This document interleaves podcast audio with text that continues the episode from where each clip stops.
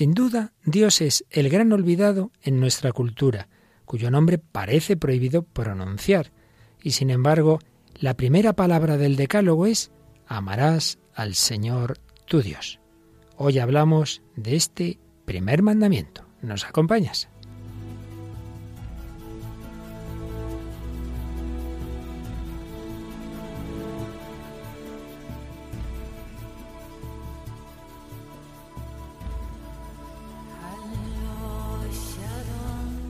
El hombre de hoy y Dios, con el padre Luis Fernando de Prada.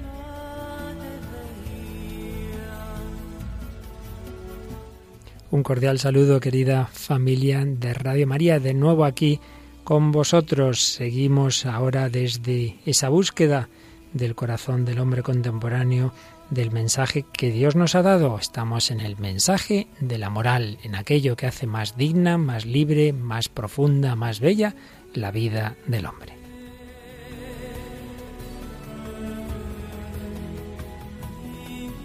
Y nos acompaña una vez más Raquel Sánchez Mayo. Hola Raquel, ¿qué tal? Muy buenas, padre.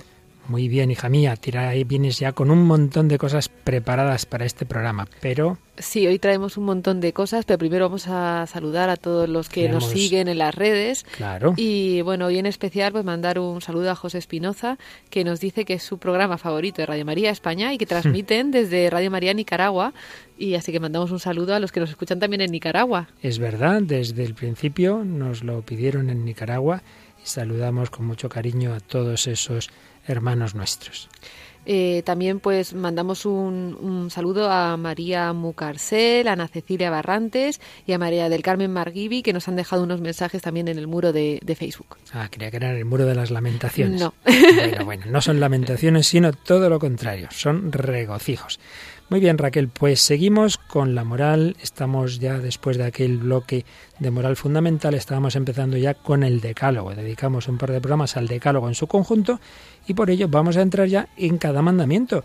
Y hoy comenzamos un poquito con el primero, un poquito, porque la verdad es que cuando uno empieza a ver lo que incluye son muchas cosas.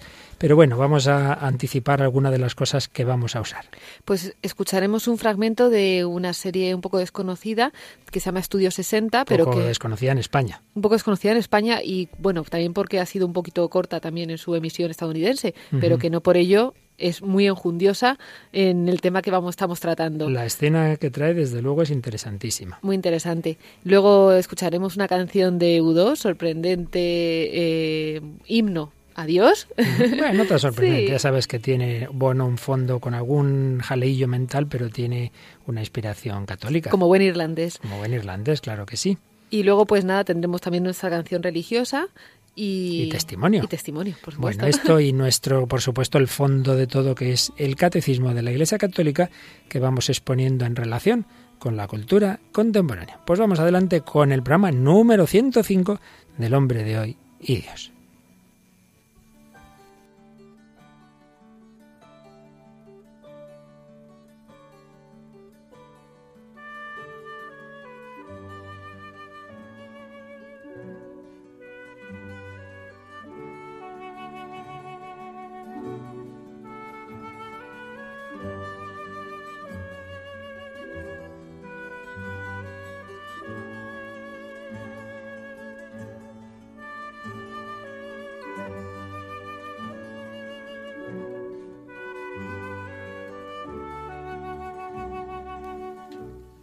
Uno de los viajes en el que tenía más ilusión nuestro recordado siempre Juan Pablo II fue el viaje a Tierra Santa en el jubileo, ese jubileo del 2000. Él tuvo muchísimo empeño en ese viaje a Tierra Santa y en ese viaje hubo un momento muy especial. Fue cuando subió al Monte Nebo. Desde allí pudo ver la misma imagen de la tierra prometida que deslumbró a Moisés antes de morir, la hondonada del Mar Muerto, la llanura del Jordán, las tierras de Palestina y más allá, Israel. Pero además tuvo una celebración de la palabra en el monte Sinaí, concretamente en el monasterio de Santa Catalina, el 26 de febrero del año 2000.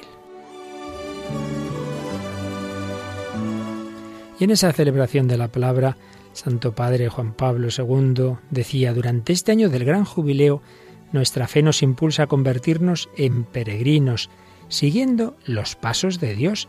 Contemplamos el camino que recorrió en el tiempo, revelando al mundo el magnífico misterio de su amor fiel a toda la humanidad.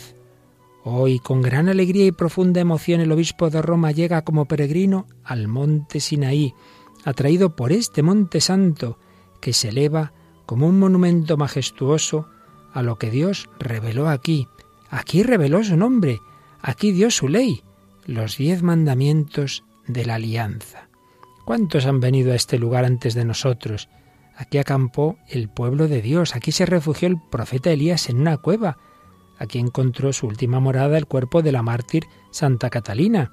Aquí a lo largo de los siglos multitud de peregrinos han escalado lo que San Gregorio de Nisa llamó el monte del deseo. Aquí han velado y llorado generaciones de monjes. Nosotros seguimos humildemente sus pasos en la tierra sagrada, donde el Dios de Abraham, de Isaac y de Jacob ordenó a Moisés que librara a su pueblo. El encuentro entre Dios y Moisés en este monte encierra en el corazón de nuestra religión el misterio de la obediencia liberadora, que llega a su culmen en la obediencia perfecta de Cristo en la encarnación y en la cruz. También nosotros seremos verdaderamente libres si aprendemos a obedecer como hizo Jesús. Y explicaba Papa Juan Pablo II que los diez mandamientos no son una imposición arbitraria de un señor tirano.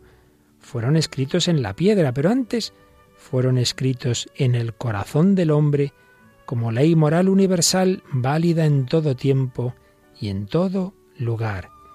Hoy, como siempre, las diez palabras de la ley proporcionan la única base auténtica para la vida de las personas, de las sociedades y de las naciones.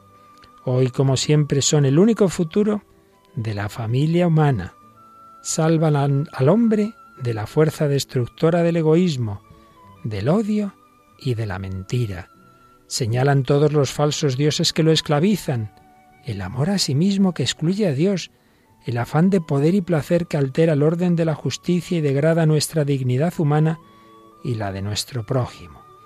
Si nos alejamos de esos falsos ídolos y seguimos a Dios que libera a su pueblo, apareceremos como Moisés, después de cuarenta días en el monte, resplandecientes de gloria. Por ello concluía Santo Padre, Guardar los mandamientos significa ser fieles a Dios, pero también ser fieles a nosotros mismos, a nuestra verdadera naturaleza y a nuestras aspiraciones más profundas.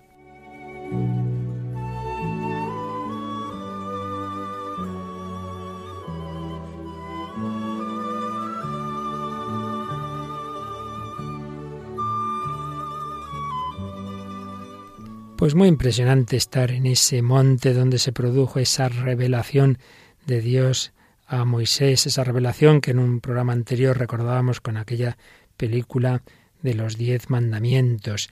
Y vamos a empezar, empezar Raquel, con esos mandamientos y vamos a hacerlo pues siguiendo el esquema del propio catecismo de la Iglesia Católica en ese primer mandamiento, por ello el capítulo primero de, esta parte del catecismo, pues es este, amarás al Señor tu Dios con todo tu corazón, con toda tu alma y con todas tus fuerzas.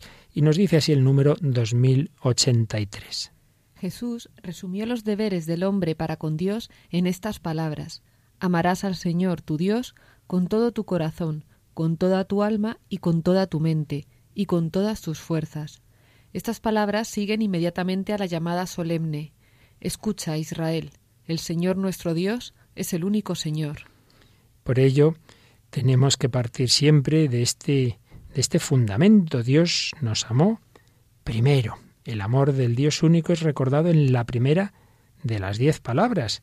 Los mandamientos explicitan a continuación la respuesta de amor que el hombre está llamado a dar a su Dios. Tenemos que insistir, lo hacíamos en programas anteriores, del contexto de estos mandamientos y de este primer mandamiento, y es partir de ese amor de Dios que nos ha liberado. El contexto es precisamente esa liberación del pueblo de Israel de Egipto, o lo que dice el Señor a través del profeta Oseas, que es realmente precioso.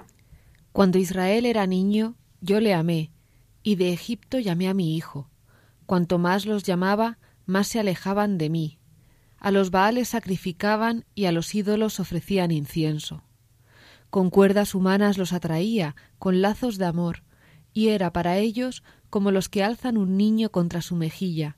Me inclinaba hacia él y le daba de comer. Pero mi pueblo tiene querencia a su infidelidad. Mi corazón está en mí trastornado, y a la vez se estremecen mis entrañas. No daré curso al ardor de mi cólera, no volveré a destruir Efraín, porque soy Dios, no hombre. En medio de ti yo soy el santo, y no vendré con ira. Por ello siempre tenemos que partir en realidad no de que estamos llamados a amar a Dios, sino ante todo de que Dios nos ama a nosotros. Esa expresión Padre José Antonio Sayés, que en realidad el primer mandamiento no es amar a Dios, sino dejarse amar por Dios, creer en ese amor de Dios. Nosotros los cristianos somos los que hemos creído en el amor que Dios nos tiene. Ese amor que, como vemos, estaba ya expresado preciosamente en el Antiguo Testamento. Cuando Israel era niño, yo le amé. De Egipto llamé a mi hijo, pero cuanto más los llamaba, más se alejaban de mí. Es ese drama del juego de la libertad del hombre con Dios, que Dios no nos impone su amor, el amor nunca se puede imponer, ni siquiera Dios lo impone. El amor se pide, el amor se ofrece, el amor está ahí que se nos da, pero tenemos nosotros que responder a él. Con cuerdas humanas los atraía, con lazos de amor, con lazos de amor, pero bien sabemos que uno puede resistir a esos lazos de amor humano o de amor divino, y eso es lo que por desgracia ocurrió tantas veces a Israel y nos pasa a cada uno de nosotros. No acabamos de creernos ese amor de Dios. Un amor de Dios que si estaba anticipado de esta preciosa manera en el Antiguo Testamento, llegó a su plenitud precisamente en la Navidad, en la Encarnación. Ahí el amor de Dios se nos ha manifestado en Cristo, en el corazón de Jesús. El amor no está, dice San Juan, en que nosotros hayamos amado a Dios, sino en que Él nos amó primero. Pero, fijaos, el enlace de este fundamento de sabernos amados por Dios con el primer propiamente dicho ya mandamiento de amar al Señor, es que el amor de Dios es tal, nos ama de tal manera, que busca ser correspondido por nosotros. Yo creo, esto podemos entenderlo, que si simplemente el amor de Dios fuera un amor de bondad, bueno, ves a un mendigo, te da pena, le das una limosna. No, no, Dios no simplemente nos regala cosas, Dios nos invita a su amor de amistad, nos ama como un padre a su hijo, como una esposa a su esposa, como dos amigos íntimos, es decir, es un tipo de amor que no busca dar, sino que ante todo lo que busca es la comunicación y espera ser correspondido, ser correspondido. Si el padre no es correspondido por el hijo, evidentemente le duele al padre. Si el enamorado pues no es correspondido por la persona a la que quiere, le duele profundamente. Pues Dios ama de tal modo al hombre que quiere ser correspondido por él y le afecta personalmente la falta de amor. Por ello, tengamos siempre claro este principio. El primer mandamiento tiene su sentido como respuesta a un amor previo, a un amor que pide correspondencia, precisamente porque busca nuestro bien. Esa expresión tan impresionante que recoge el catecismo en la cuarta parte, Dios tiene sed de que el hombre tenga sed de él.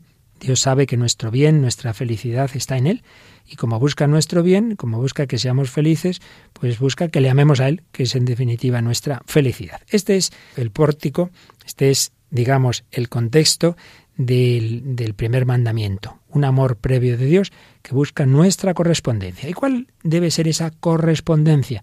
Pues en la escritura y en la tradición de la Iglesia viene expresado en lo que el catecismo organiza en un esquemita de cuatro puntos, que son los siguientes. Primero, adorarás al Señor tu Dios y le darás culto. Y en este apartado se nos habla de la fe, la esperanza y la caridad, porque ese amor a Dios tiene que ser un amor basado en esas virtudes teologales. Primer punto. Segundo, a Él solo darás culto. Esa fe, esa esperanza, esa caridad deben también expresarse de una manera corporal, de una manera pública, de una manera comunitaria. ¿Cómo? Con la adoración, la oración, el sacrificio, las promesas y votos, de una manera individual y de una manera social. Y aquí se nos va a hablar del deber social de la religión y el derecho a la libertad religiosa. Tercer apartado, que aparece ya en los libros del Antiguo Testamento, no habrá para ti otros dioses delante de mí. La idolatría, pero que incluye muchas formas posibles. Por eso, en este apartado se nos va a hablar de la superstición, la idolatría propiamente dicha, la adivinación y la magia, la irreligión, el ateísmo y el agnosticismo. Como veis, son muchos los temas que van a ir saliendo en este primer mandamiento. Y finalmente, el Antiguo Testamento nos decía, no te harás escultura ni imagen alguna. No te harás escultura ni imagen alguna. Estos son los puntos de los que va a tratar el catecismo. Nosotros no podremos aquí ver todo, sino como siempre solemos hacer aquellos pues que tienen más relevancia en nuestra época, en nuestra cultura, en este diálogo del hombre de hoy y Dios. Y además hay otros programas en Radio María que explican con detalle el catecismo, pero al menos Raquel vamos a recordar el resumen que cuando acaba este primer mandamiento hace el catecismo en unas breves afirmaciones, que son eso, resúmenes de lo esencial para que al menos tengamos ese panorama de todo lo que incluye este primer mandamiento. Amarás al Señor tu Dios con todo tu corazón, con toda tu alma y con todas tus fuerzas. Así se nos resume en el número 2133 lo que dice la escritura en Deuteronomio 6.5. Y a continuación se nos dice lo siguiente. El primer mandamiento llama al hombre para que crea en Dios, espere en Él y lo ame sobre todas las cosas. La fe, la esperanza y la caridad. Al Señor tu Dios adorarás. Adorar a Dios, orar a Él, ofrecerle el culto que le corresponde, cumplir las promesas y los votos que se le han hecho, son actos de la virtud de la religión que constituyen la obediencia al primer mandamiento. Si la fe, la esperanza y la caridad son virtudes teologales, hay otra virtud que de por sí sería natural, que es la virtud de la religión, que incluye estos aspectos que se nos han mencionado, la adoración, la oración, el culto, las promesas, los votos, etc. Sigue el resumen en el 2136. El deber de dar a Dios un culto auténtico concierne al hombre individual y socialmente. Esto va contra nuestra época tan laicista que parece que la religión es algo puramente privado. No, no es verdad. No es verdad. Es de las cosas que más unen a las sociedades y de hecho están en el origen de todas las culturas. Por ello, deber de dar a Dios el culto no solo individual, sino socialmente. El hombre debe poder profesar libremente la religión en público y en privado. Es el punto de la libertad religiosa, no solo que me dejen en mi casa rezar lo que quiera, solo faltaba, sino también en público, poderme reunir con aquellos que comparten mi fe. Y ahora vienen algunos pecados o algunos aspectos negativos. La superstición es una desviación del culto que debemos al verdadero Dios desemboca en la idolatría y en las distintas formas de adivinación y de magia. Ya lo veremos si Dios quiere en algún otro programa, pues estas desviaciones tan habituales en nuestra cultura de tipo supersticioso. La acción de tentar a Dios de palabra o de obra, el sacrilegio, la simonía, son pecados de irreligión, prohibidos por el primer mandamiento. La irreligión que se puede manifestar en ese tipo de pecados. Y finalmente, vienen dos puntos, uno de ellos sobre todo, mm, desgraciadamente muy actual. En cuanto niega o rechaza la existencia de Dios, el ateísmo es un pecado contra el primer mandamiento. Hablaremos ahí del ateísmo, aunque en el hombre de Dios le dedicamos en otra fase de nuestro programa cuatro, cuatro ediciones muy concretas al, y completas también al, fenómeno del ateísmo. Y luego viene un punto que hoy día es menos actual, aunque hay algunas sectas que siguen preguntando a los católicos por el punto del el culto a las imágenes. El culto de las imágenes sagradas está fundado en el misterio de la encarnación del Verbo de Dios.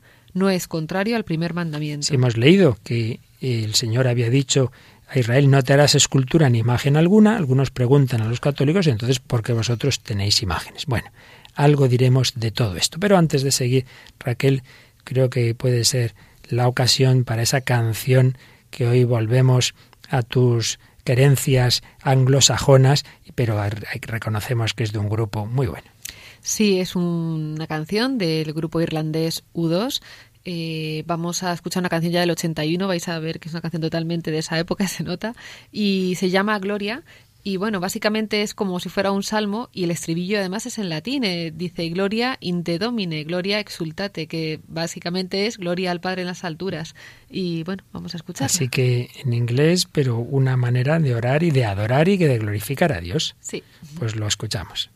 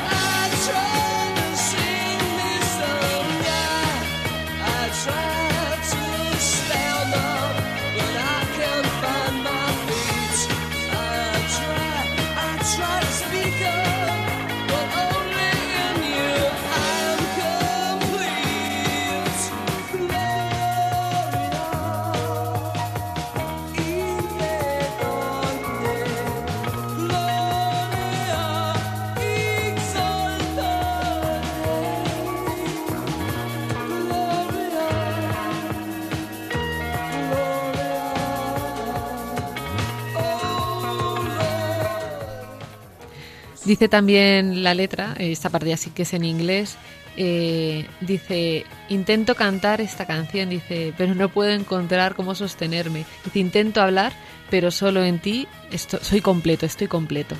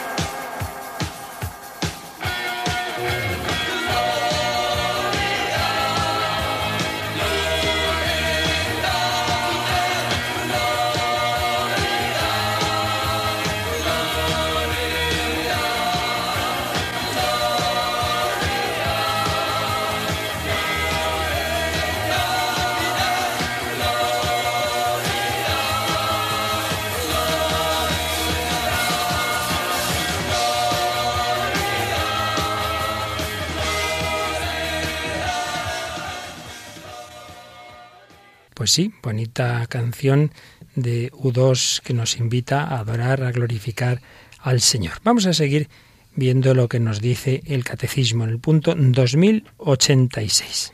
El primero de los preceptos abarca la fe, la esperanza y la caridad.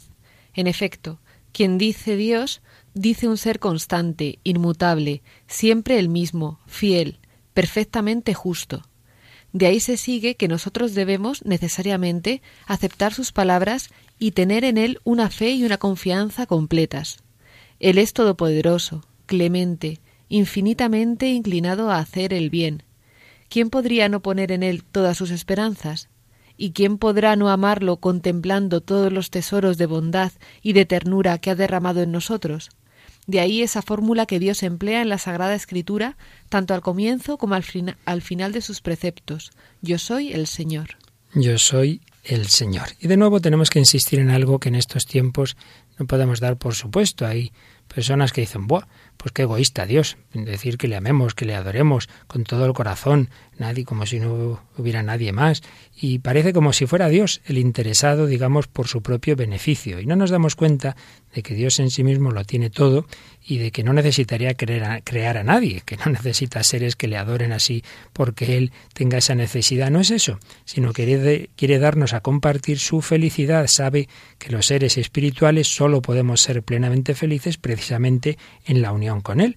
Y es la unión con Él la que se produce por estas virtudes teologales, por la fe, por la esperanza y la caridad, un amor a Él que siempre como Él es la fuente de todo ser, Él es el que es, pues tiene que tener siempre esa característica de reverencia y de adoración. Por ello, insistimos, es nuestro propio bien, es nuestra propia felicidad la que va implicada en este primer mandamiento. Sería como, yendo al ejemplo sencillo de, de la familia, el niño pequeño, ¿a dónde va sin sus padres? Pues claro que a sus padres les gusta que el niño les quiera, pero es que, es que lo necesita, es que si no quiere a sus padres, lo único que hace es autodestruirse, pues mucho más en relación con Dios. Solo Él es el que puede llenarnos, el que puede hacernos plenos.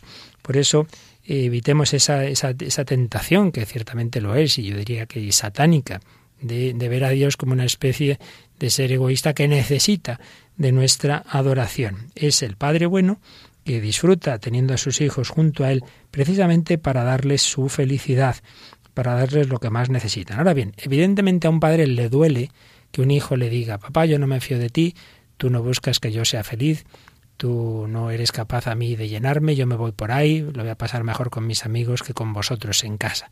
Sería una puñalada al corazón. Pues eso es lo que le hacemos a Dios cuando no nos fiamos de Él. Por ello, incluye, sin ninguna duda, este mandamiento incluye estas actitudes, estas virtudes teologales de la fe, la esperanza y la caridad. Porque si quieres a una persona y sabes que es una persona absolutamente eh, de toda confianza, pues lógicamente crees lo que te dice. Eh, y es una ofensa el decir, ah, pues no, me estás engañando, me estás mintiendo, no me creo lo que me dices. Y si tú eras Raquel bien y si me cuentas una cosa yo te digo, pues es una mentirosa, pues tendrías razón en enfadarte, ¿verdad? Sí. Bastante, tienes bastante razón. Bueno, pues mucho más que no creamos a Dios. Por ello es un pecado la fe. Algunos dicen, ah, pero eso es como una opinión. No, no, no es un tema de opinión, una opinión es no fiarme de una persona y de una persona infinitamente sabia, infinitamente buena. Es dudar de alguien así, es una ofensa. Y la esperanza es la prolongación de la fe porque si Dios me hace unas promesas, entonces yo espero en el cumplimiento de esas promesas. Ah, no, no, no me lo creo. Le dice Dios a Abraham, serás padre de una multitud de naciones. No, no puede ser porque soy anciano. Hombre, fíjate de Dios, la esperanza. Y la caridad. Pues si Dios me ama de esa manera tan, tan increíble, tan infinita que nos ha manifestado en la revelación, pues lo lógico es corresponder al amor con el amor. Por ello, las virtudes teologales, la fe, la esperanza y la caridad, de nuevo insistimos, son respuesta a un amor previo. Y si Dios nos ama de esta forma, tenemos que confiar en Él, dejar todas nuestras preocupaciones en sus manos, confiar en su providencia. Y esto, Raquel, por desgracia, también los que tenemos fe, en teoría, pero luego a veces en la práctica no tenemos tanta, ¿verdad? Y se manifiesta muchas veces en que andamos dándole vueltas a nuestras cosas, nuestras preocupaciones y qué será de mí mañana y dando vueltas al pasado y al futuro. Pero hombre, deja tus preocupaciones en manos de Dios, ¿no te parece? La, clave es en lo que estás diciendo, ¿no? En confiar que Dios es tu Padre y no tener miedo. Decir, bueno, como decía Santo Tomás, Santo Tomás Moro, nada puede pasarme que Dios no quiera. Pues ya está. Si, si Dios es mi Padre que me quiere, cualquier cosa que me pase, confiaré en que es para mi bien y no para, para chincharme, ¿no? Exactamente. Es eh, indudablemente esa fe en la providencia de Dios la que nos debería llevar a vivir, pues eso, con paz, con serenidad, sabiendo, como bien has recitado a Santo Tomás Moro, que le iban a cortar la cabeza. Decía, bueno, si Dios lo permite, será para mi bien. Pues en efecto, es un mártir, está en el cielo, un bien a gusto, cosa que no es tan nada eh, segura de quien le hizo cortar la cabeza. Pues confianza, confianza en el Señor. Y es verdad que a veces Dios permite situaciones límite en nuestra vida en las cuales nos ponemos como un poco al borde de la desesperación. Y ahí hay que escoger, hay que elegir, como él tuvo que elegir entre la fidelidad a Cristo y al Papa y su propia vida. Pues también a veces tenemos que elegir entre la desesperación o fiarnos totalmente de Dios. A veces todo se junta, todos son problemas, dificultades, pues veámoslas como retos para crecer, como dice la encíclica Lumen Fidei. Esas dificultades en realidad son eslabones de una cadena para que aumente nuestra fe y nuestra confianza. Así pues, pidámosle al Señor ese vivir en sus manos, como el niño pequeño está brazos de, de, sus padres. Recuerdo una anécdota preciosa de un profesor polaco que lo cuenta en una conferencia que se ha metido en Radio María, que estaba en un momento difícil de su vida, dudando si dar un salto de tipo profesional, pero que dejaba un trabajo seguro, por otro que sí podía tener más frutos apostólicos, pero en fin, que, no lo veía claro, y también a dar vueltas y, y no acabándose de fiar de, de, lo que tenía que hacer. Y en esto, una hijita suya que entonces era pequeña, estaba, se subió al alto de una mesa y dice, papá, me tiro. Y se tiró al vacío. Claro, el padre la, la cogió en brazos y enseguida se dio cuenta y dice, esto ha sido como un mensaje de Dios, que me está diciendo, si tú agarras a tu hija y no se va a caer, fíjate de mí, hombre, da ese salto en tu vida, que yo también eh, te cuido, que no voy a dejar que te caigas y te hagas daño. Bonita anécdota, ¿verdad? Sí, sobre todo porque además le valió luego para tomar la decisión que creo que fue bastante acertada, ¿no? Sí, sí, sin duda que así fue. Bueno, pero muchas veces en nuestra época pues hay tanta poca fe y o a veces es una fe muy teórica que no se convierte en, confianza y ese rechazo a la oración y ese rechazo a la adoración y ese rechazo a pedir y eso es lo que está de fondo en un diálogo que hemos traído hoy de una serie televisiva.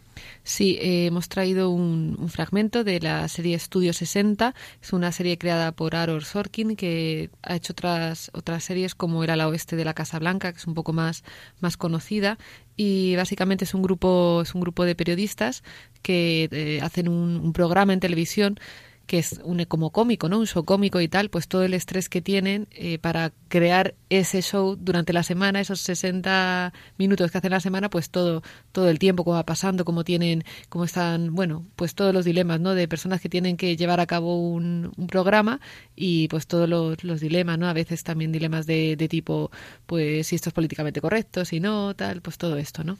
Y escuchamos un momento en que están dos de los protagonistas en, en una capilla y, y bueno, pues vamos a escuchar el diálogo que sostienen. Arrodíllate. ¿En serio? Sí, ¿Por qué? por respeto. Esta es mi primera vez. Si yo fuera Dios, no tendría problemas de ego. No necesitaría oír, oh Señor, creador del universo, todopoderoso y el mejor de todas las deidades. Hay un bebé que ha nacido dos semanas antes. Su madre no deja de sangrar. El hermano de mi amigo ha sido hecho prisionero por unos traficantes de heroína. Si él necesita diez minutos de peloteo antes de arreglarlo, entonces no quiero trabajar con él. Arrodillarse no es por él, es por ti. ¿Cómo que por mí? Un ciudadano medio tarda unos 60 años en ganar lo que tú ganas en un año.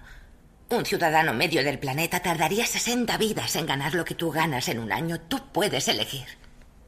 Somos unos privilegiados y lo único que no nos han regalado es la humildad. Así que a mí me gusta empezar y terminar todos los días de rodillas. Si él es lo que tú dices que es, no debería ponerme una prueba. No es una prueba. Si él existe, Existe. si me quiere, Te quiere. ¿por qué no lo arregla? No lo sé. Y espero que pase mucho, mucho tiempo antes de que se lo tengas que preguntar. Arrodíllate. A mí no me han regalado nada. Soy así porque mis padres me dieron una oportunidad. Soy así porque trabajé duro y saqué buenas notas. Tengo lo que tengo porque empecé como becario sin cobrar en un canal de televisión y demostré lo que valía. Tengo lo que tengo porque actué. ¿Eres cirujano o hematólogo? No. ¿Y cómo puedes actuar ahora? Lo siento. No creo que sea correcto estar aquí.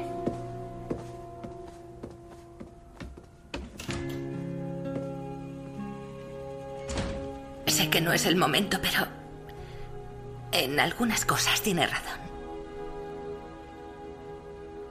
Bueno, no está nada mal el diálogo, ¿eh? Da para mucho que pensar.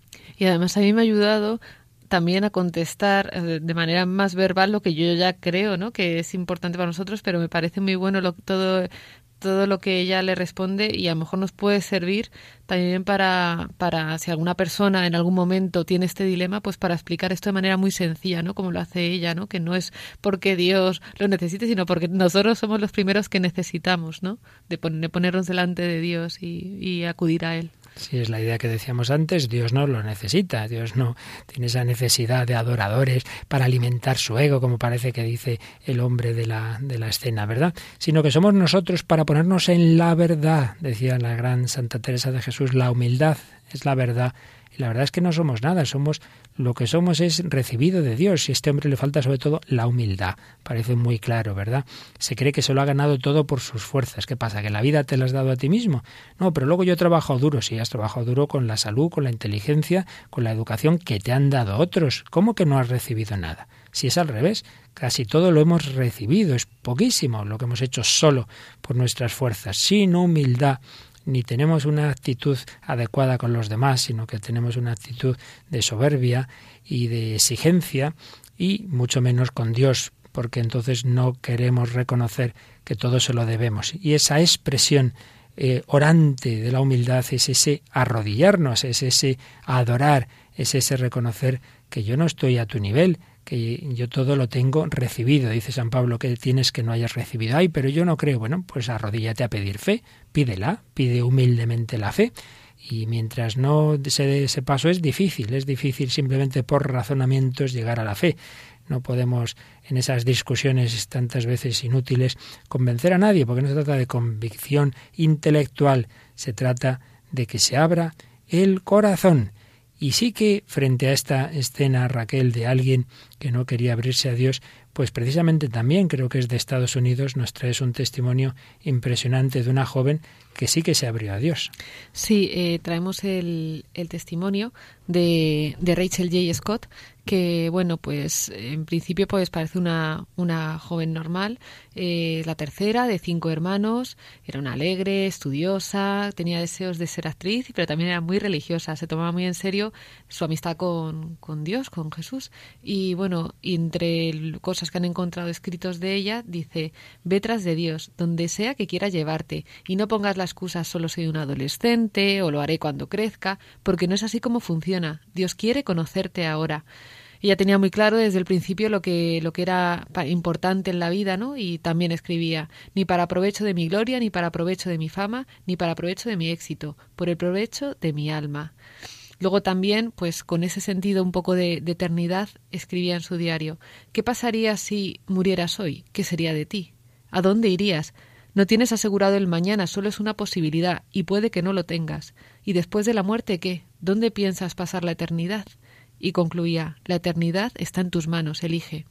Pues todo esto podían ser simplemente pues escritos de, de cualquier chica, pues como hay tantas, ¿no? Con tantos deseos de amar a Dios, lo que pasa es que eh, esta, eh, Rachel, esta, esta chica con 17 años, era una de, las estudiantes de, del Instituto Columbine, donde ocurrió la, matanza, y, lo que confirmó pues, que estos deseos de, de, santidad eran ciertos es cuando el chico, que debía conocerla, yo creo, pues eh, antes de dispararla, le, le preguntó, eh, ¿crees en Dios? Y ella dijo, tú sabes que creo. Y, y bueno, y la dispararon ahí que fue uno de los institutos en que hubo una de estas... Una matanza una muy... Matanzas. en el año 99, 1999. Uh -huh. Empezaba a disparar y esta chica ya herida eh, responde, ¿verdad? Tú sabes que creo y la remató disparando a esta chica. Pero he leído además, Raquel, que había dibujado, había hecho un dibujo en el cual salían como 13 lágrimas y que fueron precisamente las 13 víctimas que hubo eh, en ese en ese instituto, ¿no? De estas cosas que nadie se explica, pues tenía un cuaderno y esa misma mañana había hecho ese dibujo, ¿no? Y además es que dicen que, bueno, el dibujo lo pondremos el testimonio para que lo puedan ver y vean sí. el dibujo. Aparecen unas lágrimas y sobre una rosa, que caen sobre una rosa. Eh, rosa en inglés es rose, que es como un juego, la hacen de palabras con resucitó, es muy parecida rose a resucitó en inglés. Mm. Entonces, pues es muy bonito, ¿no? El sentido a lo mejor de, pues realmente de víctimas inocentes con el sentido de la resurrección. Pues vamos a pensarlo un poquito. Llevamos ya mucho en este programa de hoy con este testimonio de esta joven que moría con 17 años diciendo, sí, claro que creo en Dios Vamos a pedir al Señor que aumente nuestra fe, nuestra esperanza, nuestro amor, con ese sentido de adoración al Señor.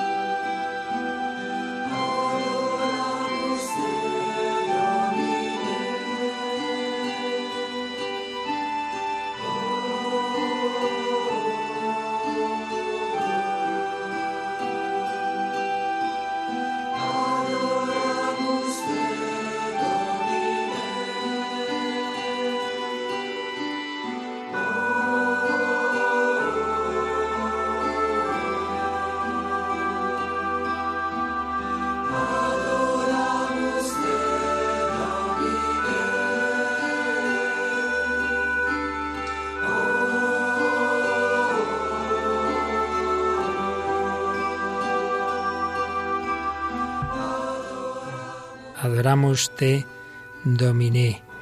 Y la adoración, ante todo, debe ser adoración de nuestro entendimiento. Por ello, seguimos en El Hombre de Hoy y Dios, en Radio María, hablando del primer mandamiento, servidor padre Luis Fernando de Prada y Raquel Sánchez de Mayo. Raquel, vamos a ver lo que dice sobre la fe el 2087 del Catecismo de la Iglesia Católica. Nuestra vida moral tiene su fuente en la fe en Dios que nos revela su amor. San Pablo habla de la obediencia de la fe como de la primera obligación. Hace ver en el desconocimiento de Dios el principio y la explicación de todas las desviaciones morales. Nuestro deber para con Dios es creer en Él y dar testimonio de Él.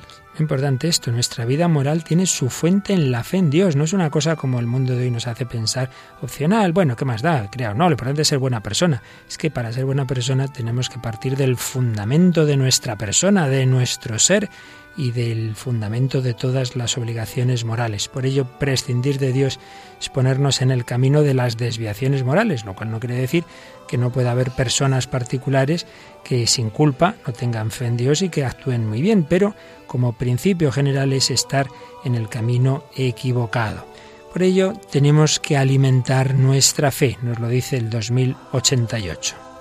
El primer mandamiento nos pide que alimentemos y guardemos con prudencia y vigilancia nuestra fe y que rechacemos todo lo que se opone a ella. Igual que hemos recibido la salud, pero podemos cuidarla o no y podemos estropearla o podemos cegarnos y quedarnos sin vista, también la vista del espíritu, que es la fe, puede ir creciendo o al revés, puede ir disminuyendo. Y por ello, el número 2088 del Catecismo nos dice diversas maneras de pecar contra la fe. Tenemos que recordar lo que hablábamos en su momento de que pecar es hacernos daño a nosotros mismos, es no crecer, es no alimentarnos, es suspender por no estudiar.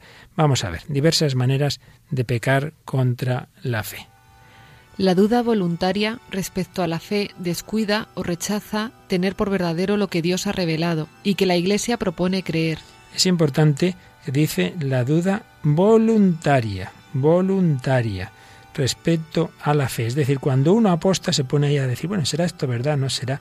¿De verdad que está Jesús aquí en la Eucaristía? No es la involuntaria que nos puede venir y nos viene a todos, dudas a todos nos pueden venir, uno quiera o no quiera, porque yo dudo si está aquí esta mesa Raquel, la toco y digo, pues sí que está la mesa. Pero si yo dudo si está Jesucristo en la Eucaristía, no puedo físicamente comprobarlo. Entonces es, es, inevitable que dudas nos surjan. Pero una cosa es que nos vengan dudas y otra cosa es detenernos en la duda, en la duda voluntaria, eh, que descuida o rechaza tener por verdadero lo que Dios ha revelado y que la Iglesia propone creer. Y además, si esa duda es cultivada deliberadamente, dice el catecismo, puede conducir a la ceguera del espíritu, que eso ya es lo peor. Es decir, cuando ya una persona se ciega, por más que, que se le diga da igual, porque ya está cerrado, se ha hecho ciego. Y luego el 2089 va a concretar formas en que se puede hacer ese pecado contra la fe. La incredulidad es el menosprecio de la verdad revelada o el rechazo voluntario de prestarle asentimiento. Eso en general, la incredulidad, el despreciar lo que Dios nos ha dicho. Pero luego hay dos formas y una tercera un poquito distinta de cometer ese pecado de incredulidad. Se llama herejía la negación pertinaz después de recibido el bautismo de una verdad que ha de creerse con fe divina y católica o la duda pertinaz sobre la misma. Eso es la herejía. Y en cambio, apostasía es el rechazo total de la fe cristiana. Por tanto, hay que distinguir la herejía. Pues yo acepto la fe cristiana, pero niego, eh, por ejemplo, que la Virgen sea inmaculada. Pero oye, que está definido como algo de fe, que esto cuenta con la asistencia del Espíritu Santo que Jesús ha prometido. Le dice, no, no, no, no, no, pues yo lo rechazo. Pues eso se llama herejía, negar una de las verdades, algunas de las verdades. Eh, Jesucristo es Dios. Pues no, no, yo creo que es un gran hombre, pero no es Dios. Bueno, pues estás cometiendo un pecado de herejía. Y la apostasía es el rechazo total de la fe cristiana. Ya no dudo tal dogma tal otro, sino en general, rechazo el cristianismo. No creo que venga de Dios. A otro nivel, menos grave, viene un tercer pecado. Cisma, el rechazo de la sujeción al sumo pontífice o de la comunión con los miembros de la Iglesia a él sometidos. Es decir, en ese caso no se eh, niega una verdad de fe, pero se rechaza el primado de Pedro. Es lo que pasó al principio en la Iglesia anglicana. En primer momento no se rechazaban verdades de fe, sino lo que rechazaba Enrique VIII era esa autoridad del Papa y entonces se pone él en lugar del Papa. Al principio era un cisma, luego también acabó en herejía porque se acabaron aceptando eh, principios eh, que venían del protestantismo de Lutero y entonces ya sí que hubo un nivel de herejía. Pero en un primer momento fue el cisma. Así pues, pecados contra la virtud de la fe. Aquí tenemos que insistir en que nadie se agobie de que a todos nos pueden venir dudas, repetimos. Y lo que hay que hacer para solventar esas dudas es, ante todo, orar, orar más. Señor, aumentame la fe acudir a la oración. Ay, pero si es que dudo precisamente, pues por eso mismo. Por eso tienes que tratar más con esa persona. Si dudas de una persona, trata con ella y verás si es de confianza o no. Como el Señor lo es, pues incrementando nuestra oración y los sacramentos, veremos que ahí el Señor aumenta nuestra fe. Yo recuerdo, Raquel, así como con 19 años, en un momento así de crisis de fe y de hacerme muchos líos en la cabeza, me fui a confesar. Oh, padre, me confieso que no tengo fe. Dijo el padre, hijo, si no tuvieras fe no te confesarías. Es que es claro. ¿Verdad? Y es que a veces nos hacemos unos líos. Y entonces, ¿sabes en qué se nota más la fe? No en lo que yo en ese momento pienso, razono, que está uno hecho un lío, sino en cómo actúo. Entonces yo actuaba confesándome, es decir, actúa como quien tiene fe. Y no eh, si empiezo a analizarme, pero yo lo creo, no lo creo, marmol lío y ya está. Entonces, no hay que sufrir por estas cosas que a todos nos vienen, ¿verdad? Dudas, oscuridades, sino pues tener esa confianza de que el Señor nos guarda la fe. O sea, la fe no se pierde como pierdes una monedita que se te ha caído y de repente perdió la fe. No, hombre, no. Una cosa es que no la sientas, una cosa es que no la entiendas, cosas concretas, porque esto también es muy importante. Creer no es entender, es fiarse. Pecados, pues, contra la fe. Pero también hay pecados contra la esperanza. Si Dios nos ha prometido que nos quiere llevar al cielo y que lo único que tenemos que hacer es pues fiarnos de él y hacerle caso, podemos pecar contra la esperanza por dos extremos que nos explica el 2091. Por la desesperación, el hombre deja de esperar de Dios su salvación personal, el auxilio para llegar a ella o el perdón de sus pecados. Se opone a la bondad de Dios o a su justicia, porque el Señor es fiel a sus promesas y a su misericordia. La desesperación, yo no tengo nada que hacer, yo soy tan malo, he hecho tales pecados que Dios no me puede salvar, hombre. Fíjate del amor de Dios y de su misericordia. No hay nadie por perdido que esté a quien Dios no pueda salvar. Pero existe el pecado contrario, que es la presunción. O bien el hombre presume de sus capacidades esperando poder salvarse sin la ayuda de lo alto, o bien presume de la omnipotencia o de la misericordia divinas, esperando obtener su perdón sin conversión y la gloria sin mérito. Es decir, uno puede caer en el pecado de presunción bien porque piense que él ya se salva a sí mismo, o bien por entender mal la misericordia de Dios. Como Dios es muy bueno, no hace falta que me arrepienta. Oye, mm, Dios es tan bueno que perdona a todo el que se arrepiente, pero si no te arrepientes, ¿cómo te va a perdonar? Sería una manera equivocada de entender la esperanza. Bueno, pues yo creo que nos vamos a quedar aquí y vamos a pedir al Señor que vivamos este mandamiento, que en realidad es esa actitud del corazón a la que todos estamos llamados. Creer, confiar, amar, el niño pequeño, no hace falta decirle, oye, que hay un mandamiento de que amas a tus padres. El mandamiento expresa una actitud del corazón que el Señor quiere ponernos en nuestro interior, que correspondamos al amor del Señor, que amemos al que nos ha amado primero. Por tu belleza aprendí a adorarte y junto a ti quiero estar. Vengo a adorarte, vengo a postrarme, vengo a decir que eres mi Dios. Solo tú eres digno, eres adorable,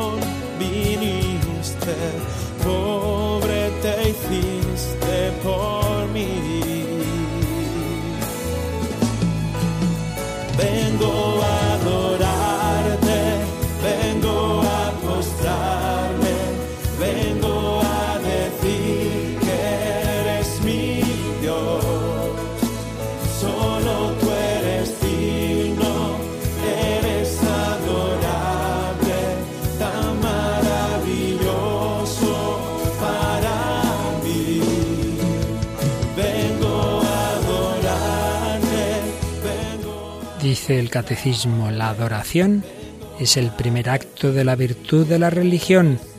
Adorar a Dios es reconocerle como Dios, como Creador y Salvador, Señor y dueño de todo lo que existe, amor infinito y misericordioso.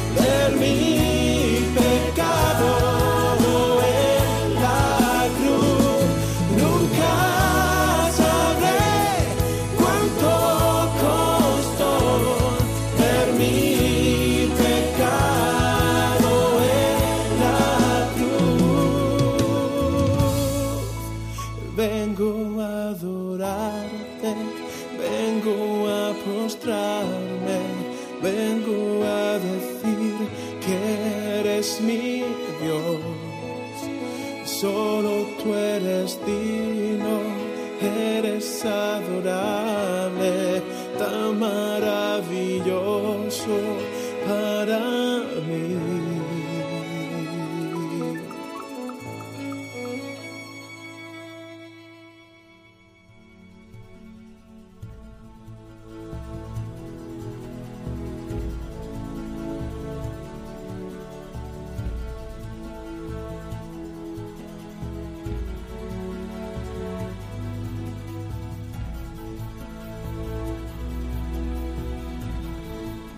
Bueno, pues como siempre se nos ha ido volando este primer programa dedicado al primer mandamiento. y nos queda mucho que hablar todavía de este mandamiento. Sí, ¿verdad?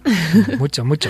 Pero da reparo decir mandamiento, ya entendemos el sentido, porque en realidad respuesta al amor primero. Pues ya se entiende, ¿verdad? Que es la expresión de ese amor que debe brotar de todo corazón agradecido, de todo buen hijo ante nuestro Creador y nuestro Redentor. Pues seguiremos aunque ya os advertimos que no será la semana que viene, porque la semana que viene es 24 de diciembre y a esta hora está ya el Santo Padre en la misa del gallo. Qué emoción. Claro, así que mucho mejor que con nosotros estarán nuestros oyentes con el Santo Padre viviendo ya la misa del gallo y al siguiente será la noche vieja y me parece que tampoco vamos a poder estar. Voy a tener unas vacaciones muy Te doy vacaciones, te doy vacaciones, ya veremos. Pero bueno, tendremos sin ninguna duda lo que va a alimentar el espíritu, que es lo que importa, del hombre de hoy para buscar a Dios. Y entre tanto, eso sí, seguimos en contacto con nuestros oyentes. En el Facebook subes este testimonio tan bonito que nos has contado y allí nos podéis seguir escribiendo a nuestro correo electrónico. El hombre de hoy y Dios radiomaria.es. Podéis entrar también en ese muro de las felicitaciones que no lamentaciones del Facebook. Podéis solicitar los programas anteriores y recuerdo también que estamos en la campaña de, de, Adviento y Navidad que necesitamos la ayuda de todos para seguir haciendo programas, para seguir extendiendo el Evangelio, para seguir llegando al hombre de hoy. Necesitamos vuestra ayuda y el mismo número de teléfono donde podéis solicitar los programas anteriores es el teléfono en el que también podéis dar vuestros donativos. 902 500 518. Pues muchas gracias, queridos oyentes, gracias a Raquel, gracias a Mónica en el control y gracias a todos los que formáis esta gran familia de Radio María. A la Virgen pedimos su bendición y un feliz final de Adviento y ya muy cercana Navidad.